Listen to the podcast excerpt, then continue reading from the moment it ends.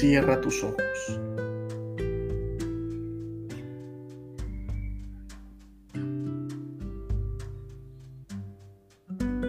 Contempla.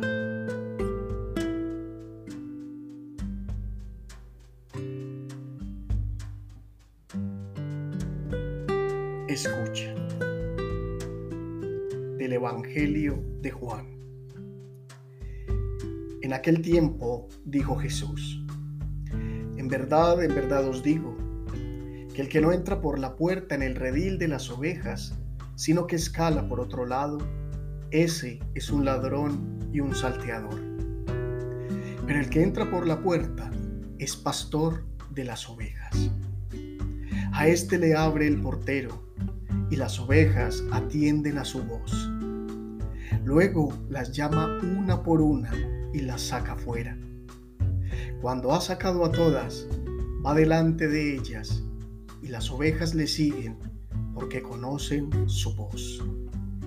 En cambio, no seguirían a un extraño, huirían de él, pues las ovejas no reconocen la voz de los extraños. Jesús les dijo esta parábola, pero ellos no comprendieron lo que les hablaba. Entonces les dijo de nuevo, en verdad, en verdad os digo, yo soy la puerta de las ovejas. Cuantos han venido delante de mí son ladrones y salteadores, pero las ovejas no les escucharon. Yo soy la puerta. Si uno entra por mí, estará a salvo. Entrará y saldrá y encontrará pasto. El ladrón solo viene a robar, matar y destruir. Yo he venido para que tengan vida y la tengan en abundancia. Palabra del Señor. Gloria a ti, Señor Jesús. El tiempo de la Pascua nos presenta a Jesús como buen pastor, aquel que ha dado la vida por todas sus ovejas.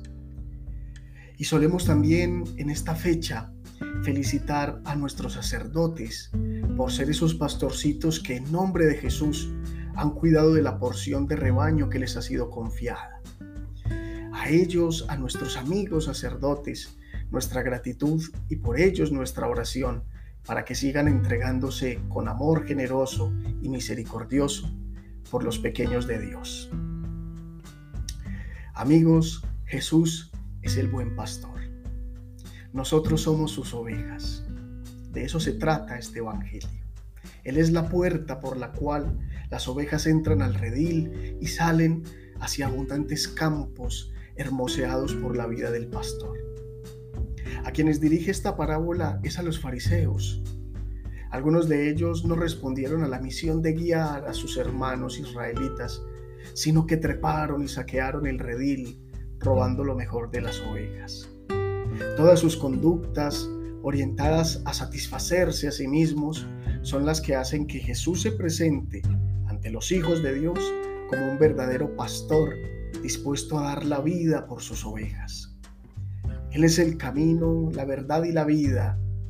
También es la puerta, la que lleva a los campos de la salvación, a los campos de la libertad y del amor.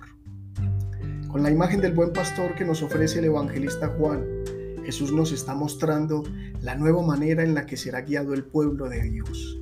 Ya no por reyes ni por autoridades humanas, sino por un pastor bondadoso, amoroso y misericordioso. Un pastor que no solo guía, sino que conoce a cada hijo de Dios por su nombre, que es cercano e íntimo. Jesús no se sirve de las ovejas, sino que sirve a ellas para liberarlas y salvarlas, para protegerlas con su propia vida. El buen pastor se hace conocer por su voz. Todo el que le ama reconoce su voz y su silbo amoroso. Quien le ama no cae en engaños ni en falsos llamados, porque el amor hace que esté siempre atento a escuchar solo la voz y la palabra de su amado. El buen pastor llama a las ovejas por el nombre para que le sigan y él camina por delante de ellas para guiar su sendero y anticiparse a los peligros a los que se vean expuestas. Este texto nos invita a reflexionar, primero, si como ovejas del buen pastor hemos sabido reconocer su voz en medio del bullicio del mundo que nos confunde, que nos ahoga. Segundo, si sabemos seguirle y si queremos seguirle y si estamos dispuestos a caminar tras él, a ir, como dice San Juan de la Cruz bellamente, a la saga de su huella, o si nuestra vanidad, nuestras propias búsquedas egoístas y personales nos hacen ir por delante de Él, haciéndonos sordos al sonido de su voz. Esta fiesta del buen pastor es propicia para que nos preguntemos cómo es nuestro seguimiento del Señor, qué tanta cercanía e intimidad tenemos con Él, qué tanto le conocemos y si nos dejamos conducir por Él hacia las fuentes de su corazón, de donde emana la vida en abundancia. Y si al contestar interiormente estas preguntas nos damos cuenta que no correspondemos a su voz ni a su amor en muchos momentos ni de muchas maneras, no debe ser tampoco un motivo para estar tristes y para perder la fe y las fuerzas, porque tenemos al buen pastor que es capaz de cargarnos sobre sus hombros cuando el cansancio del camino nos vence. Más bien, que sea la excusa para que desde hoy nuestro itinerario nos dirija en pos de aquel que nos ama más que nadie, pues hacemos parte de su rebaño y somos de su propiedad. Para terminar, oremos. Y oremos por esos amigos sacerdotes, por todos aquellos que han sido presencia amorosa de Dios en nuestra vida. Amado Jesús, te damos gracias por los sacerdotes que han pasado por nuestra existencia. Tú los conoces y sabes de su testimonio y su profunda entrega a la comunidad. Sabes también de sus vacíos, de sus soledades, sus sufrimientos, de sus profundos deseos de perfección y santidad. Te pedimos bendiga su ministerio, fortalezca su vocación y configure su vida con tu voluntad. Muéstranos a través de ellos la alegría y la libertad propia de ser tus hijos. Que tu rostro de amor y misericordia brille por medio de sus obras y palabras.